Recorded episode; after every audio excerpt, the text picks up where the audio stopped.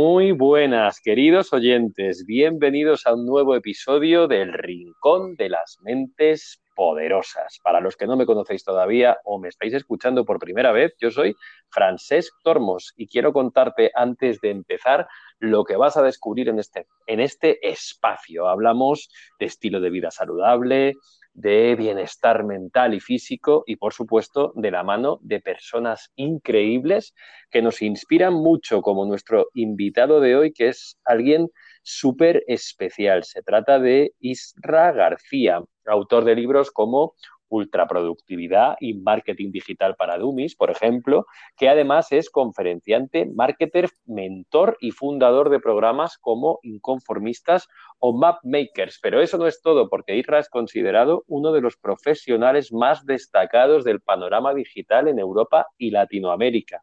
Participa en charlas TED y es autor y creador del programa online Método Ultraproductividad. Con esta introducción te quiero dar la bienvenida, Isra. Es un placer tenerte aquí. Hola, Francesc. El placer es mío. Gracias por la oportunidad de. Genial. Oye, me gustaría comenzar por el concepto de ultraproductividad. Entiendo que esto es algo fundamental para ti. ¿Tú crees que ya lo has alcanzado? ¿Y por qué nos importa tanto hoy en día ser productivos, Isra? Bueno, en realidad, eh, la paradoja de esto es como.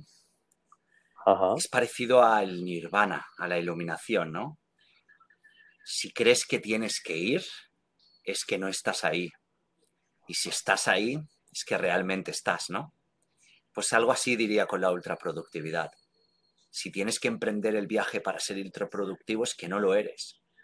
Entonces creo que, estoy siendo lo más ultraproductivo posible y porque me permite vivir, vivir como me apetece vivir, trabajar en lo que me apetece trabajar, cuanto me apetece trabajar y poniendo la, la energía, enfoque, claridad, intención, propósito y, y, amor en lo que hago. Y, con esto, pues, pues puedo impactar en, mi propia vida y en la de otros. Y creo que, que eso me ayuda, me ayuda a, a definir la ultraproductividad, ¿no? Creo que, estoy, estoy en movimiento y ese movimiento se genera día, a diario y a diario pues eh, encuentro nuevas modificaciones dentro de mi estilo de vida, de, de, mi vida, que es un experimento, de mi, de mi trabajo.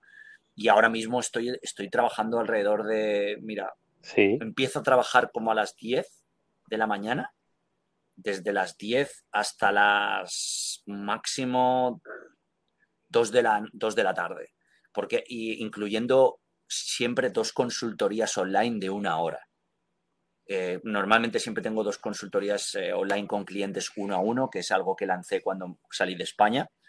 Y entonces quiere decir que ya hay dos horas comprometidas, ¿no? Entonces, eh, pues alrededor de tres, tres, entre, sí, 10, 11, 12, 1, 2, 3, entre 3, 4, 5 horas. Eso es lo que hago hoy en día. Y el resto, pues, vivir, ¿no?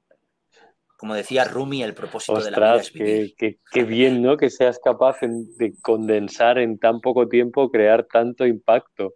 Eh, porque desde luego, en fin, hoy en día eh, todos desearíamos que el día tuviésemos, tuviese más de 24 horas, pero pero por desgracia tiene únicamente 24 y la organización es algo importantísimo. Eh, ¿Hay algo, algún secreto, alguna clave que tú hables con tus clientes que parece que no tienen suficiente tiempo sobre cómo pueden organizarse mejor? Bueno, eh, creo que una, una, una, parte importante de todo esto es saber que el atajo es el camino largo.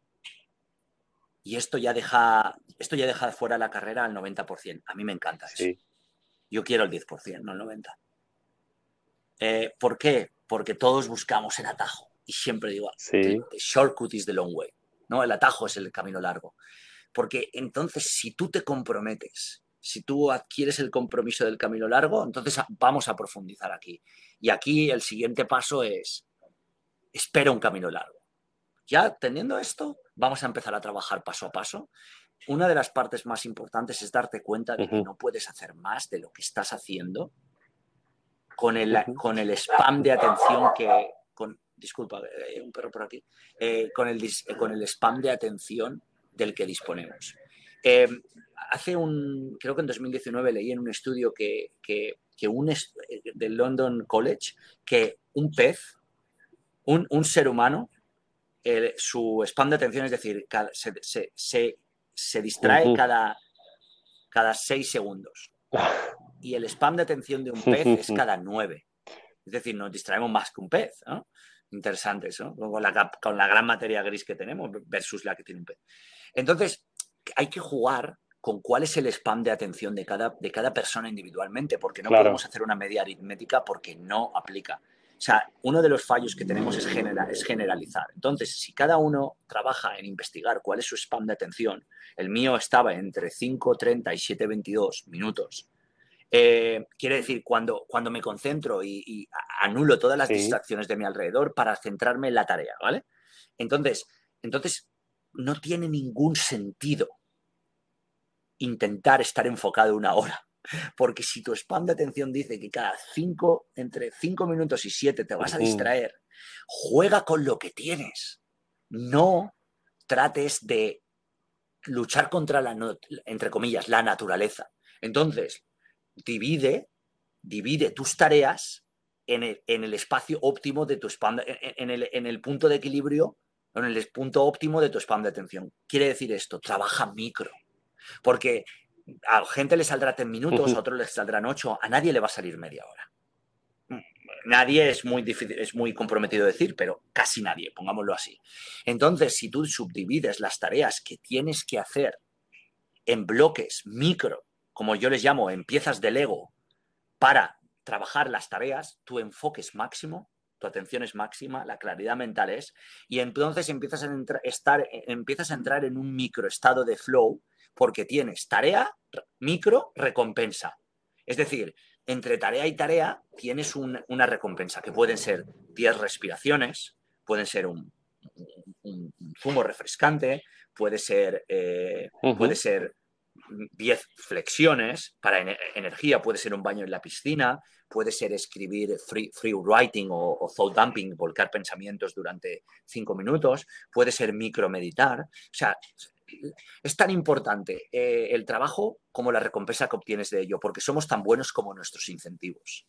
Entonces, a partir de aquí podría diseccionar y deconstruir una, una rutina entera de, de,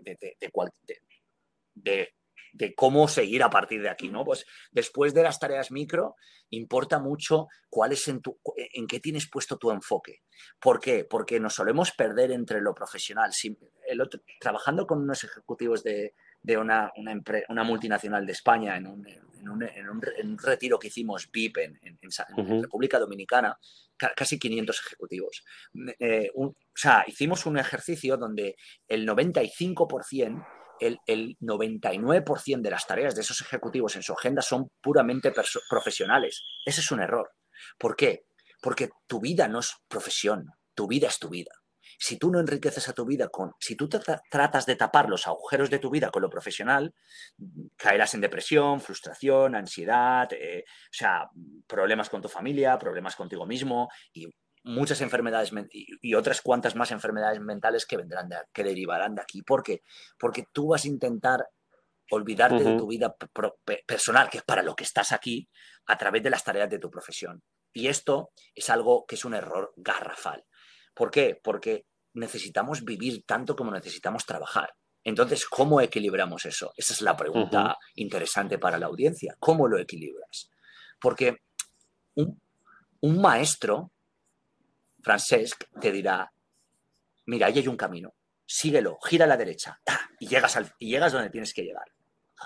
La definición de un maestro común en una sociedad normalizada, te diría. Un, un buen maestro te dirá, mira, por allí, en algún sitio hay un camino. Encuéntralo, síguelo y a ver dónde te lleva. Pero un maestro de verdad, un maestro de verdad te dirá, ¿acaso hay un camino?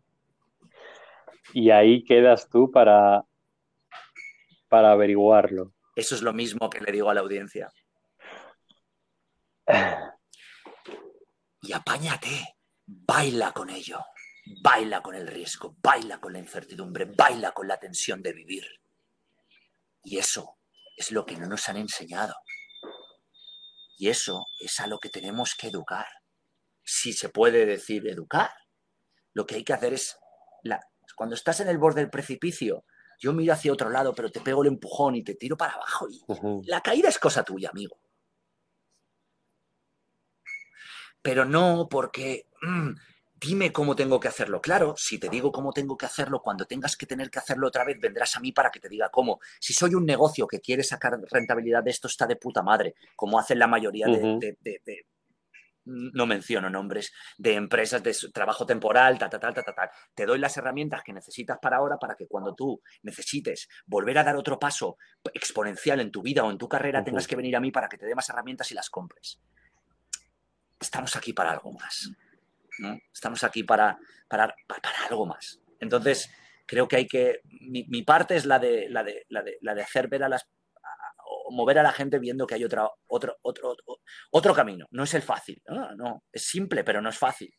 Y, es claro, lánzate y, y, fracasa. Tú mismo haces hincapié en que ha habido muchos fracasos a lo largo de tu trayectoria y que probablemente vuelvas a, a fracasar. Y te quería preguntar, ¿cuál dirías tú ahora mismo que ha sido tu mayor fracaso? Mi mayor fracaso ha sido no aceptar Ah, interesante. Es que he cometido tantos, tío, son todos tan grandes. Eh, ah, pues voy a intentar asociarlo con el momento que estoy viviendo ahora. Mi mayor fracaso ha sido... Ah, mi mayor fracaso ha sido creer la historia que hay en mi cabeza. Ese ha sido. La historia que nos repetimos y sabes qué, Francesc, estoy 200% equivocado. Eso es lo que me digo cada día. Mi mayor fracaso ha sido ese, creer la historia en mi cabeza. Y aún así me fascina porque jodidamente, creyendo la historia en mi cabeza, he seguido contra todo pronóstico. Yo vengo de un barrio, trabajaba con 24 años en una fábrica de textil, colocando conos 12 horas al día. Y aún así, teniendo ese jodido, con, 18 años trabajaba de aprendiz de fontanero. Me fui a Manchester con una carta denegada de, de, la Universidad de Manchester que no podía ir ahí porque no tenía nivel de inglés. Mi nivel de inglés era video game. Ni first, ni advanced, ni proficiency. Videojuego porque me gustaban los videojuegos. Y me planté allí, incluso creyéndome la historia en mi cabeza, he seguido. Así que no sé si podría decir un fracaso, pero sí, como que ahora la veo y digo, ah, aquí estás otra vez, ¿qué quieres enseñarme? Sí, al final, efectivamente, con los fracasos aprendemos y cuando hablabas de, bueno, de esas historias en tu cabeza, creo que la meditación es una buena llave para escuchar, observar esas historias en nuestra cabeza, sacar una enseñanza y, y vencer, domar esos fantasmas. ¿Tú practicas meditación? Medito desde 2013 cada día. Cada día estoy a punto, dicen que eh, cuando llevas 10 años te conviertes en meditador de largo plazo. No sé si te sale una aureola o algo así como en Dragon Ball, pero, pero, pero medité, empecé en 2013 y 2014 o 2015, un año dejé todo y luego dije, esto no lo voy a volver a dejar en mi vida.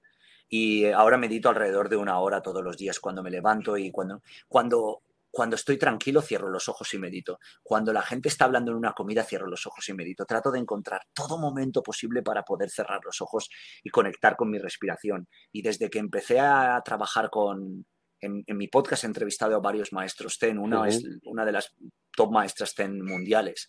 Eh, y he empezado a trabajar con ellos porque las, entrevistas me han acercado a muchos de ellos. ¿no? Eh, y cuando empecé a trabajar y a profundizar en el Zen, ya medito con ojos abiertos. Y para mí meditar, meditar es, meditar es tan importante como respirar para mí. Meditar es algo a lo que he considerado poder dedicar hasta mi vida. De hecho, en, en, junio de este año, esto es algo que creo que no he comentado aún públicamente, pero pues sí, lo he publicado y tal, pero en junio dejo todo. Y sabes que lo voy a, ¿sabes por qué lo digo? Para obligarme. Francesc, te lo estoy diciendo para decir, no hay vuelta atrás. Y esto me lo digo a mí por dentro, pero lo verbalizo para, para todavía darle más importancia y más énfasis a ello. En, junio abandono con una sonrisa y celebrando todo lo que supone mi vida, mis libros, mi blog. En junio de 2021 hasta mi nombre, te vas a dejar de llamar Isra García. y eso es, me, me acojona Voy a quitar, voy a, voy a deshacerme de mi nombre durante un tiempo. Porque lo último que nos queda que es la identidad, ¿verdad? Ese es el último apego, Francesc. La identidad de uno mismo. Ese es el último apego. Y yo estoy dispuesto a llegar hasta el final. Porque la vida me lo ha mostrado y porque lo veo cada día y porque me he visto caminando sabiendo que tengo que ir ahí. No puedes dejar de ver lo que ya has visto, ¿no? Entonces la vida me... El otro día lo escribí en un post, mi vida me ha empujado a, que todo el tiempo que, tengo es ahora aquí. Y, en mi vida, que es un experimento y que realizo muchos experimentos, me di cuenta de que este puede ser uno de mis últimos experimentos. O como decía un maestro zen eh, con el que trabajo, Daibon Sunim, o no. ¿eh? Dice, te dice algo y dice, o no. ¿eh? Entonces, pero, pero, pero sin duda alguna, este experimento, el, el dejar mi blog, las redes sociales, o sea, salirme de todo. No voy a eliminar nada, yo lo voy a dejar ahí porque me, parece mucho más apetecible no tener que eliminarlo, porque eliminarlo es fácil. Lo elimino y me voy y huyo. Yo no huyo, amigo. Yo, yo solo me quedo. Me quedo a disfrutar de otra vida que todavía no he visto. Y es, vamos a ver qué diferencia hay entre el personaje y sea lo que sea lo que puedo, lo que, lo que, lo que soy. Porque ¿qué soy? Como dicen en Zen, y como decía Bodhidharma, el fundador del Zen y, el que llevó el budismo Zen a, China y a Japón, no sé. No, I don't know, ¿no? Drop the I, quita el quita yo, no sé.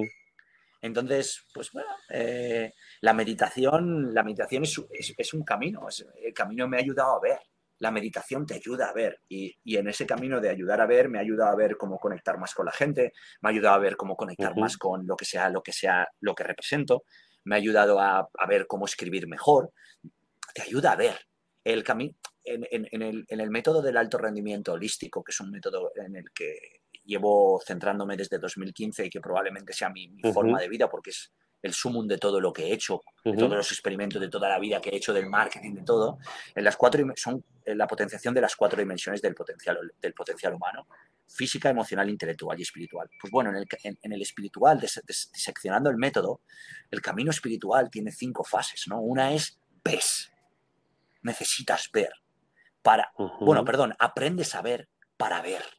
Cuando ves, empiezas a aceptar lo que ves cuando aceptas lo que ves, solo te queda rendirte a ello, ver la vida pasar. Hacer que las cosas sucedan, sí, es mi lema, pero tienes que saber qué puedes hacer que suceda y qué debes dejar pasar, que es como la dicotomía del control de Epicteto, algo estoico. Y el último paso, después de aprender a ver, ver, aceptar, rendirte a ello, solo te queda amar, amarlo. Como decía Nietzsche, amor fati, ama el destino, ama lo que la vida te presenta, ama la hostia que te dieron al girar por la esquina, ama la adversidad, ama la pérdida de... Hoy justo he publicado un podcast que es la pérdida de mis tres seres queridos. Lo he publicado, pérdida de, mi tío, que era mi figura paterna, mi héroe, la pérdida de mi abuelo, que es mi héroe, eh, me enseñó lo más importante en la vida, la virtud, los valores, los principios. Y la pérdida de alguien que ha sido más que un hermano para mí, la persona quizá más importante en mi vida, un primo hermano mío que crié desde que él tenía cero años. Eh, y esto ama la pérdida, ¿eh? ama, ama el dolor, ama el sufrimiento. Y ahí es donde nos volvemos humanos. El otro día entrevisté mm. a uno de los cinco abuelitos mayas y me decía, en su finca, y me decía, Irra, no sabemos ser humanos. Nadie sabe ser humano. Qué pasada y se me pone la piel de gallina, Francesc. No sabemos eh. ser humanos. Bueno, Isla está, quiero comentar a nuestros oyentes que está en Costa Rica, estamos escuchando esos sonidos de, naturaleza, de jungla, en la que ahora mismo te, te encuentras, qué pasada. Y en esta época de transición y digamos que estamos ya en un panorama súper digital. Eh, tú tienes un libro llamado Human Media, las personas en la era de Internet, que puede tener más sentido que nunca. Muchos de nuestros oyentes son emprendedores, utilizan canales digitales y siempre están pensando cómo, cómo poder conectar con su comunidad y afianzar lazos. ¿Cuáles, cuáles son los, em, no sé, los, los consejos que, podrías dar o cuál es, eh, qué, es lo, qué es lo que a ti te sirve para poder crear esa conexión. Llama a la gente por su nombre, incluso en las redes sociales, aunque tengas que repetir el hashtag, el, usuario. La gente quiere ser tratada humanamente, honestamente. Tratemos a la gente con humanidad. Y al final dedica el tiempo a cultivar interacciones personales, no masivas, ¿no? Todo el mundo quiere tener un montón de followers, si no sirve para nada. O sea, si luego no les escuchas, porque esta gente es posiblemente gente que te compre o potencial, si tú no les escuchas, si no les preguntas, si no te involucras con ellos, de nada sirve que tengas tantos. Sí, algunos comprarán y, te comprarán tu producto, te comprarán tu servicio, pero ¿qué te da eso? O sea, es, o sea, a mí cuando me preguntan, cuando me preguntan, ¿a qué te dedicas? Yo siempre digo, marketing. dice, pero bueno, digo, sí, porque el marketing es, es crear impacto positivo en personas y organizaciones. Y me dicen, ¿y qué es marketing? ¿No? ¿Y qué es impacto positivo? Ah, pura empatía. Y la empatía no es, no, voy a ver con las gafas del otro. Mm, interesante, pero no. La empatía es, Francesc, ¿qué te preocupa a ti que a mí no me preocupa? ¿Qué ves tú que yo no sé ver? ¿Qué aceptas que yo no acepto? Eh, ¿Qué, te gusta que a mí no me gusta? Eso es empatía. Eso es empatía de verdad. Entonces, cuando empiezas a practicar ese tipo de empatía, cuando empiezas a, tratar a la gente con, esa curiosidad, con ese, con ese libre, liberación de juicio y de, etiquetas y de nombres, entonces empiezas a crear, empiezas a cultivar relaciones interesantes con individuales.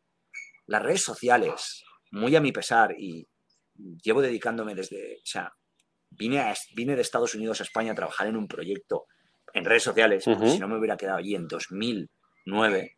Las redes sociales no son un medio de comunicación masivo. Todo, sí, lo hemos interpretado mal desde el principio. Es un medio de comunicación personal. Entonces, entonces la, la, la gente somos una cultura del pelotazo, no podemos esperar nada más. Entonces, hacemos lo, imposible para sacar el máximo partido de, todo lo que tenemos. Y está bien, pero máximo partido desde qué perspectiva? Desde la oportunista.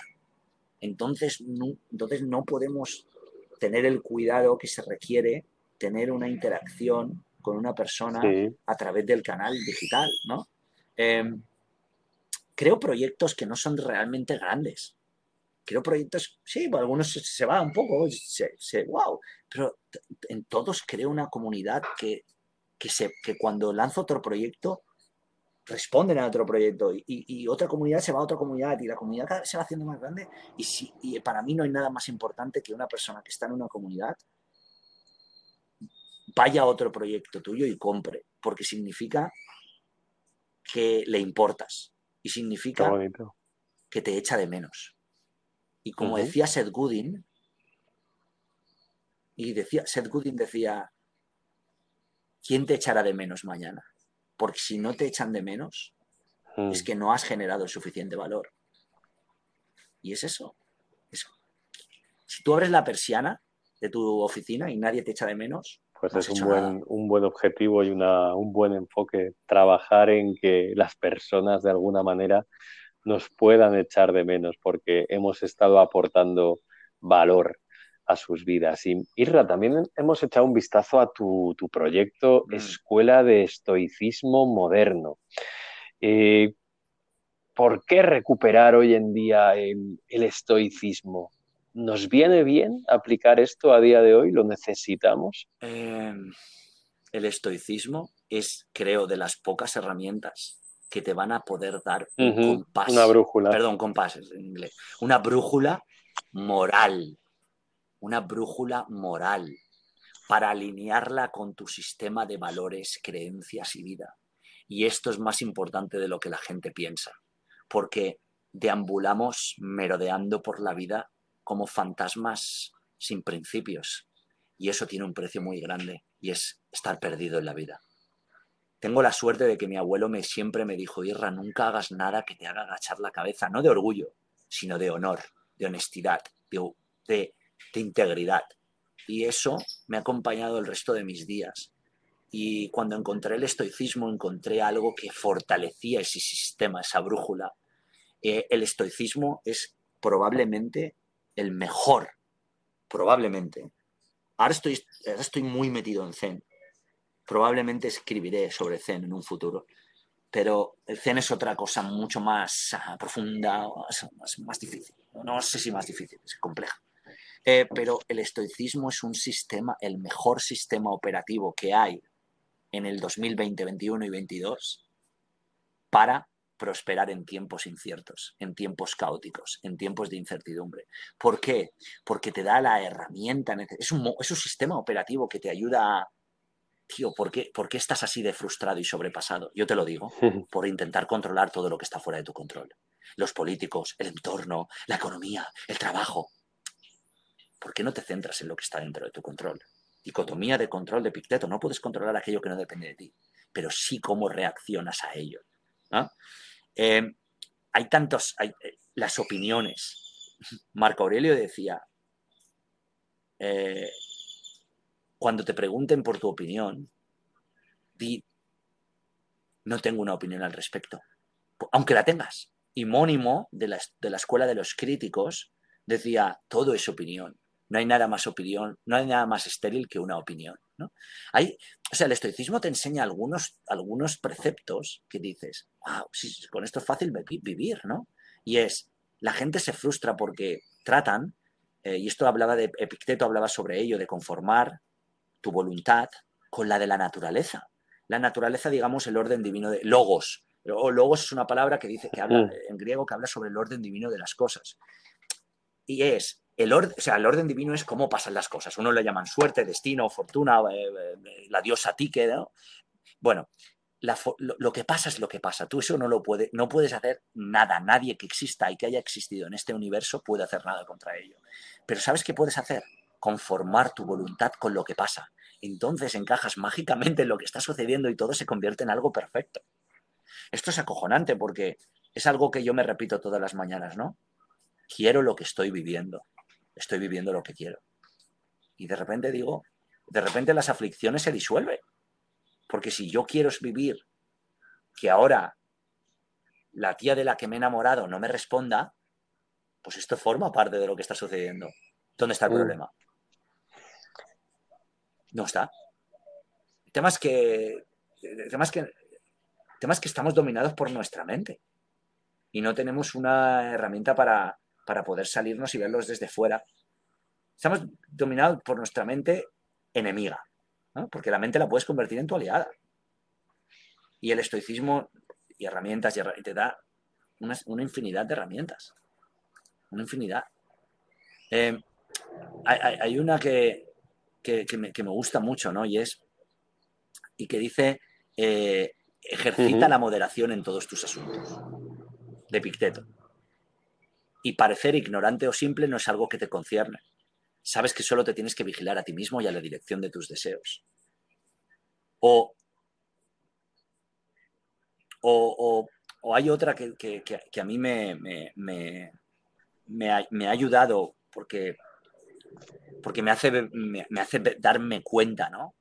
Eh, que es que no somos la fuente de cuanto nos es bueno o malo. Por consiguiente, no recurre a acusar o culpar a los demás no hay que sentirnos empujados a convencer a nadie de que somos respetables, especiales o distinguidos. Eh, o, cuando, cuando alguien se enfrenta a un reto. Epicteto decía, se mira a sí mismo. Cuando reciba alabanzas, sonríe, para sí, impasible. Y cuando es objeto de calumnias, no siente la necesidad de defender su nombre. No sé, es como, es una vida virtuosa, francés. Y la palabra virtud está a, a tan años luz de esta sociedad en el siglo XXI yo no, yo no voy a pretender ser el, abanderado o el, San Jorge que venga aquí a hablar de... Yo trato de vivir mi vida con virtud aunque me cueste la vida. ¿Acuerda? Eh? Soy muy consciente de lo que acabo de decir. ¿eh? Porque para mí, lo, si pierdo lo, que, lo único que tengo en mi vida, no, y lo único que tengo es, como decía Marco Aurelio, lo único que somos son carne, huesos, rectitud y virtud.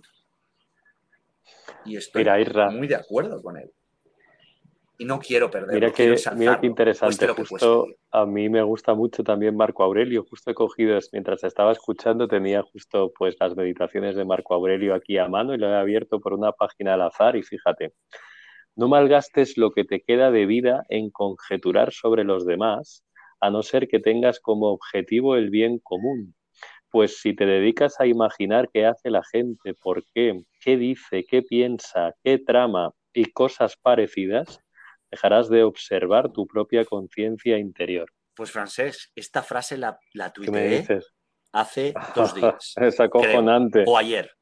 Sí, sí, sí, sí, es que la acabas de decir. Sí, en, mi, Twitter está eh, hace dos días. Si no fue ayer, fue antes de ayer. la vida, tío, es tan corta, es tan, es o sea, vivir, vivir, ¿no? Vivir es lo más increíble, terrorífico, fascinante, desconcertante, incierto, cierto, eh, fabuloso, formidable, eh, ignorado, eh, desconocido, conocido y todos los adjetivos extremos, contradictorios que puedas encontrar, todos juntos en una coctelera, eso es vivir. Y, aquí speakers, autores de motivación, de autoayuda, y todo el mundo tratando de darnos lecciones sobre lo que vivir, pero si nadie Iba a decir nadie tiene puta idea, pero me voy a quitar la palabra. Nadie tiene ni idea de cómo vivir. ¿Por qué vamos diciéndole a la gente cómo tiene que vivir, tío? La verdad, yo cada día me siento más ignorante y más estúpido.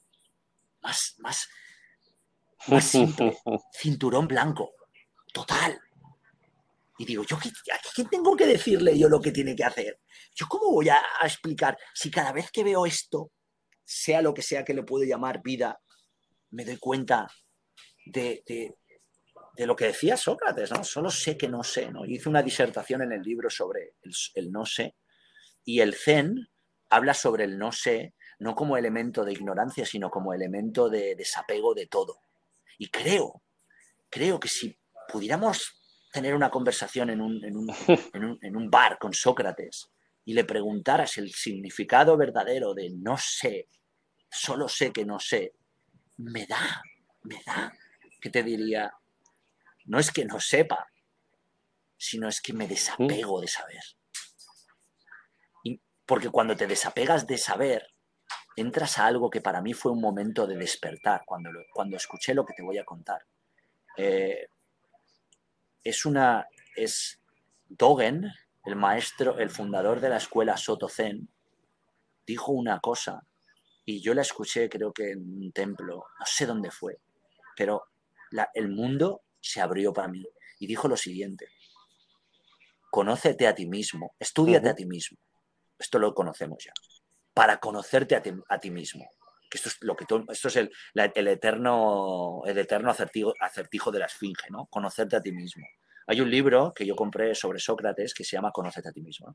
Eh, a ti mismo para conocerte a ti mismo y aquí viene la parte que, que me rompió y me despertó para olvidarte de ti mismo. Y entonces, la cuarta parte, ser iluminado por cualquier ser, cualquier ser y cualquier cosa. Y la última parte, para entonces ser liberado de cuerpo, alma y mente.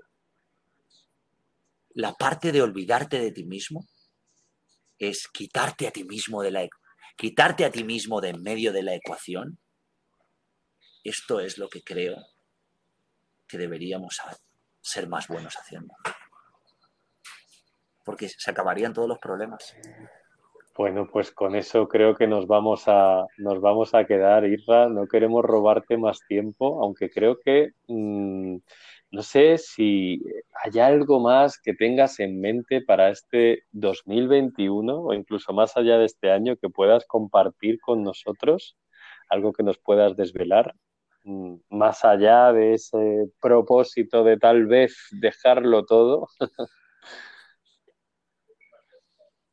No, tal vez no. no. hay vuelta atrás. No hay tal vez. Es un seguro. Eh, la verdad, Francesc, no. Yo ahora voy a llegar a España y voy a, y voy a disfrutar del... Hombre. bueno, estoy disfrutando, la verdad, pero voy a llegar a España. Sabes que yo normalmente normal, soy una persona muy de, extremos, ¿no? Muevo entre el 0 y el 1000, o el menos 100 y el 1000. Entonces, siempre que hago algo, lo he hecho. Si, ahora, ahora quiero hacer un experimento que son 20 días con los ojos tapados. Pues para, para hacerte un. Bueno, eso cuando llegue a España necesito a alguien que me cuide un poquito. Entonces estoy buscando a alguien que me cuide, tal. Bueno, pero ves, ha visto dónde salta enseguida. Pero con esto, que, con esta etapa que se abre delante de mi vida, eh, una, persona, una persona, una maestra absoluta me, me dijo, Erra, disfruta, o sea, baja del Ferrari poco a poco. Y entonces, ¿sabes lo que estoy haciendo? Pues me estoy quitando los guantes, el casco. Entonces, voy, ahora voy a España, paso tiempo con mi familia, voy a pasar tiempo con toda la gente que realmente quiero.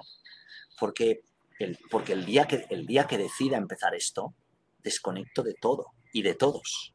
Entonces, voy a disfrutar de todo el mundo. Eh, me parece, me parece, estoy, estoy pleno. Estoy con lo que llaman la alegría estoica, ¿no? Dentro, una alegría desbordante dentro. ¿eh? Tú me ves fuera y sonrío, ¿eh? ¿eh? Sonrío y a veces me ves serio, meditando, tal, pero tengo una alegría interior muy bonita porque he descubierto que, es, que este es, eh, ahora mismo, mis 38 años de existencia vividos como alguien que tiene 89 años, es para llegar en el sitio donde estoy. Entonces, celebrarlo, voy a hacer fiestas, o sea, voy a celebrar cada paso hasta que, hasta que el día que diga, ahora me marcho. Y me marcho sin pena, tío. Me marcho, no huyo. Me marcho diciendo, he hecho todo lo que tenía que hacer no quiere decir que no vaya a hacer más, pero no sé lo que va a pasar. Ni sé lo que va a pasar, ni quiero saber lo que va a pasar, ni tengo ningún... Sí, tengo, el otro día encontré una idea, el otro día encontré una idea de un libro que quiero, eh, corriendo, estaba corriendo y dije, lo he visto, y quiero, quiero escribir más libros, seguro que voy a escribir más libros, tengo en mente como cuatro o cinco libros. Eh, dejo mi, mi podcast probablemente me da tanto que probablemente lo mantenga de una manera u otra, aunque sea haciendo entrevistas a la gente y luego ya las publicaré si, si las publico. Eh, pero todo lo demás, no sé, no sé, no ya no tengo proyectos, tengo el proyecto de alto rendimiento holístico, pero es que no sé cómo lo que voy a, no sé cómo el paso que voy a dar va a montar mi vida. Porque el, el, paso es inminente, no hay vuelta atrás. A mí no me importa Isra García. no, ya no me importa casi. El problema es que me importaba y no me importa qué dejo atrás, no me, no, me importa nada. No me importa. Porque no me puede importar nada. Porque si me importa algo, estoy jodido. solo cuando no te importa, solo cuando no te importa es cuando realmente las cosas te importan. Las cosas que realmente tienen que importar fuera de lo que se conoce como un apego. El apego no es importancia, el apego es sufrimiento. Muy bien.